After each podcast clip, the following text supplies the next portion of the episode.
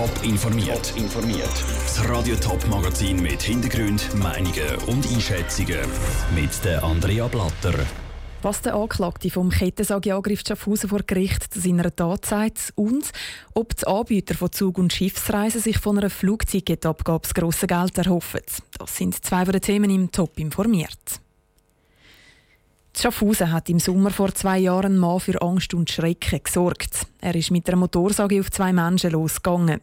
Der Kettensageangreifer von Schaffhausen steht heute vor dem Kantonsgericht.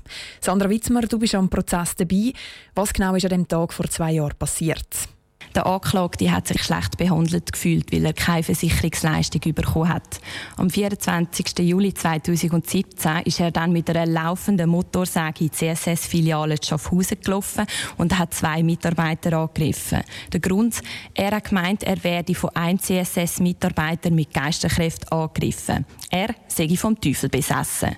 Zudem hat er Angst gehabt, dass er sterben muss.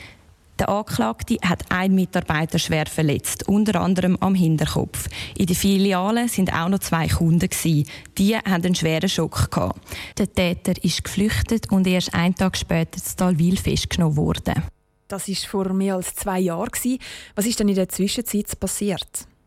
In der Zwischenzeit ist er in Untersuchungshaft gelandet. Nachher im September 2017 ist er in einer forensischen Psychiatrie behandelt worden. Im Februar 2018 hat dann ein Gutachten gezeigt, dass eine schwere schizophrene Störung vorliegt, dass er paranoid ist und halluziniert.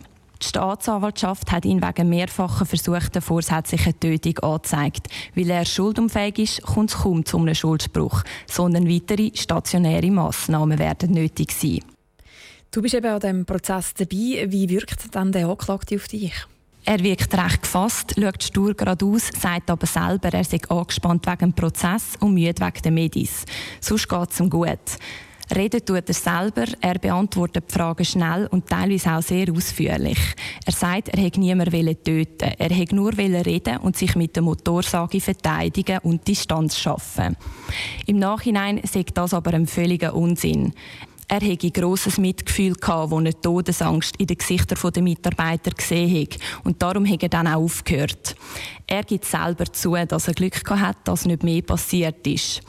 Zu allem anderen hat er auch noch ein Schreiben vorgelesen, wo er sich unter anderem bei den CSS-Mitarbeitern entschuldigt. Was fordert dann die Staatsanwaltschaft und die Verteidigung für den Anklagten? Der Staatsanwalt sagt auch, dass er schuldunfähig ist. Wir können aber nicht sagen, dass er nicht hat töten Der Anklagte hätte müssen wissen, dass eine laufende Motorsage lebensgefährlich ist. Versuchter Mord sei es aber nicht. Aber mehrfache versuchte vorsätzliche Tötung. Trotz der Schuldunfähigkeit sei stationäre Massnahme, eine therapeutische Behandlung nötig. Zu allem anderen sagt er auch, dass eine hohe Rückfallgefahr besteht. Der Verteidiger sieht es ein anders. Er sagt, der Anklagte erfüllt den Tatbestand nicht. Er fordert eine Entlassung aus den stationären Massnahmen und eine Genugtuung von 100.000 Franken. Und Opfer sind übrigens keine vor Ort. Danke, Sandra Witzmer. Das Urteil soll dann heute am späteren Nachmittag verkündet werden. Ein bisschen Ferien machen, in New York pösteln und den Times Square geniessen. Für die Direktflug hin und zurück zahlt der Passagier um die 400 Franken. Viel zu wenig finden Naturschützer und unterstützen darum eine Flugticketabgabe, um den CO2-Ausstoß zu kompensieren. Überraschend unterstützen das auch die Reiseveranstalter. Flüge soll teurer werden. Das könnte einen Boom für Schiffs- und Zugreisen bedeuten. Ob sich die Veranstalter von solchen Reisen vor Freude schon die Hände reiben, das weiss Stefanie Brändli. Es ist überraschend, dass grosse Reiseveranstalter die Flugticketabgaben unterstützen. Mit höheren Flugticketpreisen könnte es nämlich sein, dass ihre Kunden eher mal auf einen Flug verzichten und so ein Loch in der Kasse gibt. Es scheint als steche der Flugticketabgabe also nicht mehr viel im Weg und das Fliegen könnte bald teurer werden. Das findet Pia Kaufmann, stellvertretende Geschäftsführerin vom Schifffahrtsveranstalter Thurgau Travel, gut. Wir befürworten das auch natürlich nur solange, dass das Geld dann auch zweckmäßig eingesetzt wird. Zum Beispiel eben Klimaschutz. Wenn das natürlich zu einem nachhaltigen Verhalten führt, dann finden wir das sehr gut. Auch der Zugreiseveranstalter Globotrain unterstützt die Flugticketabgabe. Trotzdem glaubt der Geschäftsführer Mischa Niederl von der Globetrotter Tours nicht, dass sie profitieren und die Leute vom Flüger auf den Zug umsteigen. Ich kann mir nicht vorstellen, dass das einen grossen Einfluss hat auf eine auf ein Reiseverhalten, das sich ändert, weil die Zuschläge, die sind ja auch überschaubar, würde ich sagen. Ein bisschen optimistischer tönt Pia Kaufmann von Tourgau Travel. Sie erhofft sich einen Anstieg der Schifffahrten. Welche Auswirkungen dass das jetzt auf unsere Flusskreuzfahrten hat, das können wir noch nicht so sagen. Natürlich erhoffen wir uns, dass wir da einen Zuwachs überkommen. Aber klar, wir haben unsere Stammkundschaft und sind auch froh, dass wir die immer behalten dürfen. Sowohl Globotrain als auch Tourgau Travel bieten Fernreisen an und sind darum auch selber auf Flüge angewiesen. Aber auch bei diesen Reisen werden die Leute nicht verzichten sagt Mischa Niederl. Die Reise, die wir zum Beispiel machen, wie eine transsibirische Eisenbahn, wenn das jemand für sich als Lebenstraum oder auf seiner Bucketlist hat, dann wird er das auch zu einem späteren Zeitpunkt durchführen. Und ob jetzt das näher 100, 200 Franken teurer wird, ist das, glaube ich, nicht der entscheidende Punkt, weil es ist ja wirklich die Erfahrung, die, das Erlebnis. Wie es tönt, hat die Flugticketabgabe kein Gegner und könnte bald eingeführt werden.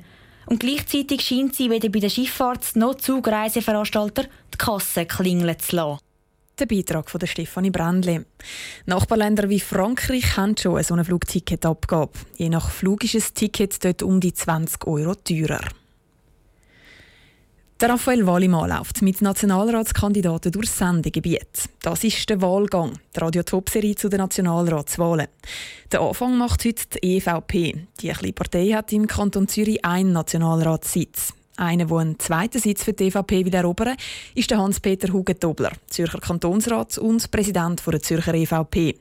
Der Raphael Wallimann hat ihn in seinem Heimatort Pfäffiken getroffen. Was mir ein ganz grosses Anliegen ist, dass wir einfach mehr investieren in die Bildung, weil wir ja auch mehr Kinder, Jugendliche, Leute in der Ausbildung, Studierende haben.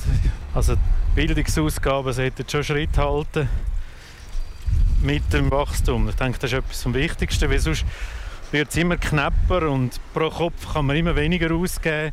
Verkehr, was könnte man da verbessern? Gerade auch für den Kanton Zürich vielleicht?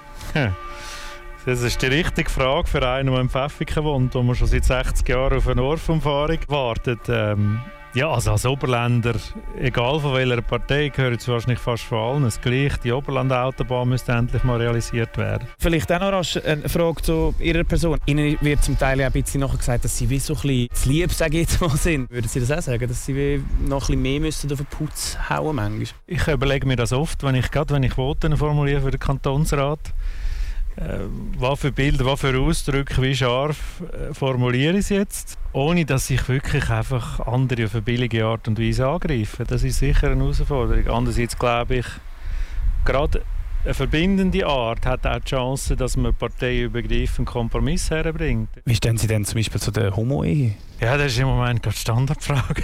Kann man vorstellen. Darum stelle ich sie ja. ich sage nicht, dass die Frage schlecht ist, aber es, ist, es interessiert halt sehr. Ich bin persönlich sehr, sehr offen dafür. Ich glaube, es ist im 21. Jahrhundert wirklich nicht mehr Zeit, dass man äh, Leute aufgrund von irgendeiner Einstellung diskriminiert.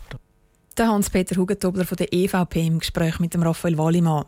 Das ausführliche Gespräch mit dem Hans-Peter Hugentobler gibt es heute Abend zwischen 7 und 8 auf Radio Top und auch auf toponline.ch zum Nachlesen.